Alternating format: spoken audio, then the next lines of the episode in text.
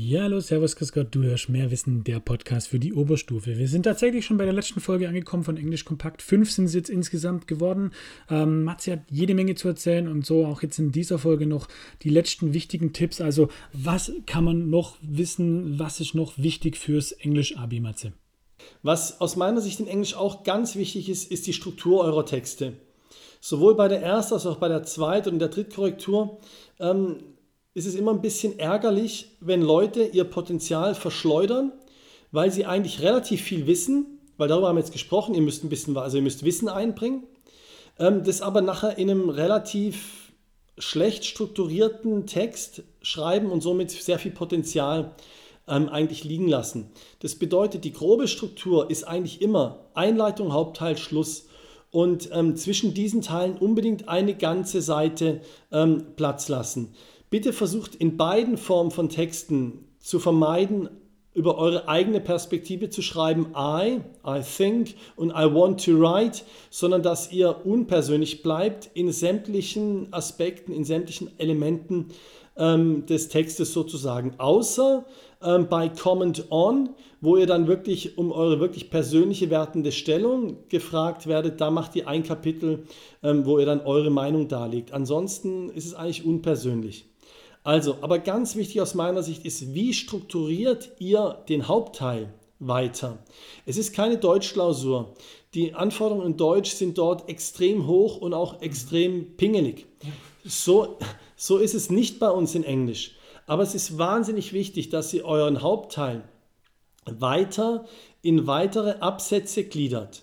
Im Idealfall beginnt ihr jeden Absatz mit einem Topic Sentence wenn wir jetzt Pros and Cons haben, zum Beispiel, um, there are many reasons why school uniforms um, are a good thing.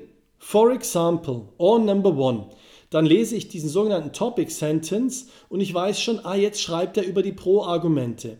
Und natürlich ist es dann auch relativ interessant, jetzt bei unserer Struktur ähm, einfach mal zu schreiben, There are many reasons why Walt doesn't feel that very happy at the moment, why he doesn't feel at home anymore um, in his neighborhood. Reason number one is that all his friends have moved out. Also, dass ihr Punkt 1 euren Hauptteil klar strukturiert in unterschiedlichen Absätzen und jeden Absatz beginnt mit einem Topic Sentence, der mir sozusagen sagt, ah, jetzt schreibt der liebe Schüler darüber. Und dann wird es so sein, dass euer Hauptteil aus meiner Sicht aus drei bis fünf Unterabsätzen besteht, nämlich eventuell das Zitat erklären, ohne Bezug zum Sternchenthema. Dann den Film oder das Buch in fünf bis sieben Sätzen zusammenzufassen. Dann sozusagen Bezug zum Werk herzustellen. Dann müsst ihr weiterhin schauen, welche zwei oder drei Operatoren oder Teilfragestellungen werden in der Aufgabestellung ähm, angesprochen. Und die bekommen dann auch jeweils wieder einen eigenen Absatz. Ihr dürft es zwar auch miteinander verknüpfen, aber meine Erfahrung ist die, dass es in, in aller Regel nur zu schlechteren Ergebnissen führt, wenn ihr versucht, das Zitat zu erklären, sofort anhand der Beispiele aus dem, aus dem Buch. Ähm, das gelingt meistens nicht so gut, wenn es ein abstraktes ähm, ähm, Thema ist, wie zum Beispiel ähm, das Thema mit den ähm, Roots and Wings, wo es darum ging, welche äh, Wurzeln ähm, hat Larry erfahren und inwieweit kann er darauf seine Wings ähm, sozusagen gewinnen. Da geht es erstmal darum, das zum Beispiel auf Maslow's Hierarchy of Needs zu beziehen und zu sagen, dass diese Stufen 4 und 5 bei Maslow's Hierarchy of Needs nur dann zu erfüllen sind, wenn man die Stufen 1, 2 und 3 erfüllt hat. Das bedeutet, es ist immer besser, erstmal den Kontext losgelöst von dem Werk zu erklären.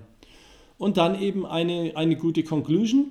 Und dann habe ich eigentlich nicht mehr wahnsinnig viele Tipps, außer ich bin der Prediger des Simple Present. Simple Present, Simple Present, Simple Present.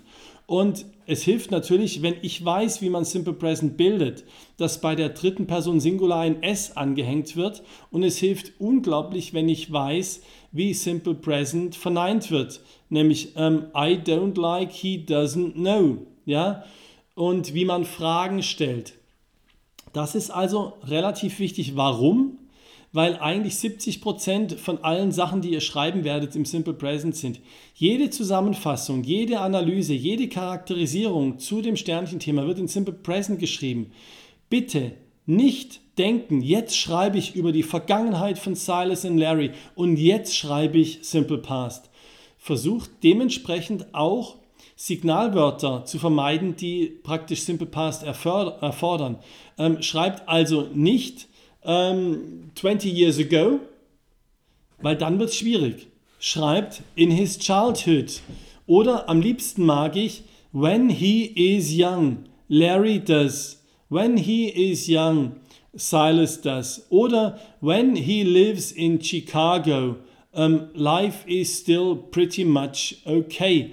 Also fangt mit einem Nebensatz an, der schon im Simple Present steht, weil ihr kommt in Teufels Küche, wenn ihr zwischen Simple ähm, Present und Simple Past hin und her springt, weil das kriegt ihr nicht hin. Äh, vor allem dann, wenn ihr noch einen Vergleich und eine Analyse zu dem vorliegenden Text macht, dann wollt ihr das eine im Simple Past schreiben, weil ich muss ja, das war jetzt im Buch, aber das, was in dem landeskundlichen Text steht, ist ja jetzt gerade, also ein Zustand gerade, Simple Present, das geht gar nicht. Was allerdings immer wieder wichtig sein kann, ähm, ist Present Perfect, weil der Engländer, für den Engländer ist Present Perfect nicht Perfect, sondern Present. Also Present Perfect ist eine Gegenwartszeit. Das bedeutet, wenn ich eine Sache ähm, darstellen will, die dann eben kurz davor passiert ist, dann wird die nicht im Simple Past ähm, dargestellt, sondern das ist dann ähm, in der Vergangenheit kurz davor gewesen.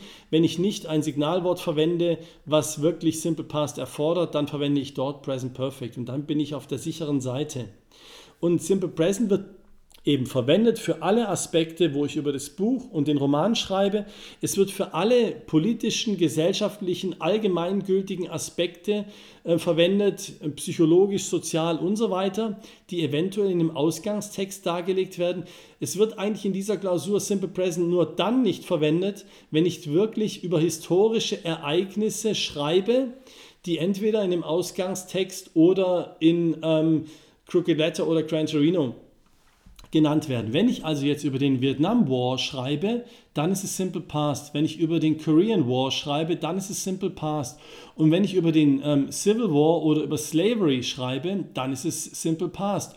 Und wenn ich über Martin Luther King schreibe, dann ist es Simple Past. Und wenn ich über Civil Rights Movement und I Have a Dream schreibe, dann ist es auch Simple Past. Und wenn ich über Black Lives Matter ähm, schreibe, dann ist es schon wieder Simple Present.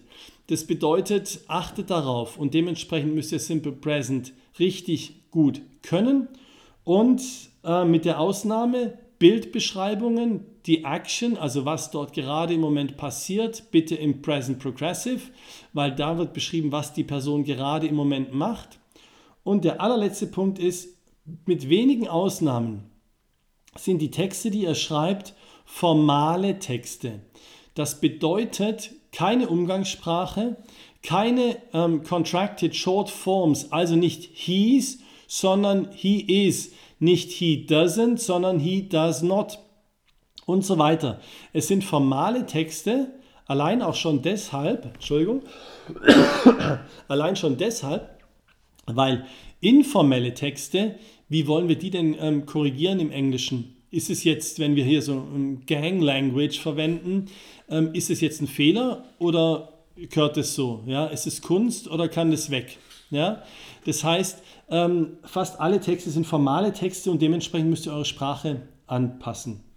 Chris? Ja, das ist also im Deutsch eigentlich sehr ähnlich. Ich würde sagen, auch der Text muss strukturiert sein und eben auch im Präsenschreiben, wenn man eben nicht irgendwie äh, dann ins Nacherzählen fällt, sondern man soll ja analysieren, man soll ja interpretieren und ähm, in, die, in die Falle tappt man da nicht, wenn man schon allein schon darauf achtet, in welcher Zeitform man schreibt. Das liest sich einfach ja gehobener und darum geht es ja. Das sind eben, äh, wie du schön gesagt hast, formale Texte, nicht irgendwelche, ähm, jo, ich schreibe mir hier kurz irgendwas über irgendwas. Genau.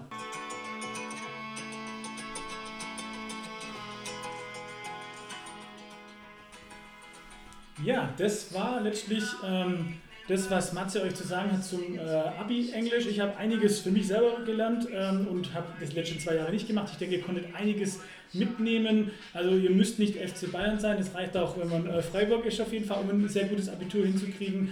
Ähm, Matze, an der Stelle danke von mir, dass du das gemacht hast, dass du dir die Zeit dafür genommen hast. Kein Ding.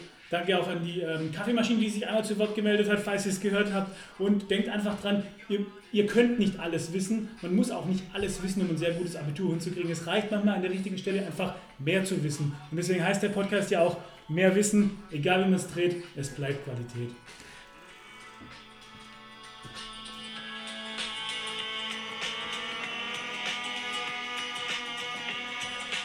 Und weil Matze Matze ist und ähm, ja, eine gewisse Art Vorbildfunktion für mich äh, inne hat, hat er jetzt hier mit seiner Gitarre natürlich den Abschluss machen dürfen und nicht ähm, den, den sonst, das sonstige Outro, wenn man so will.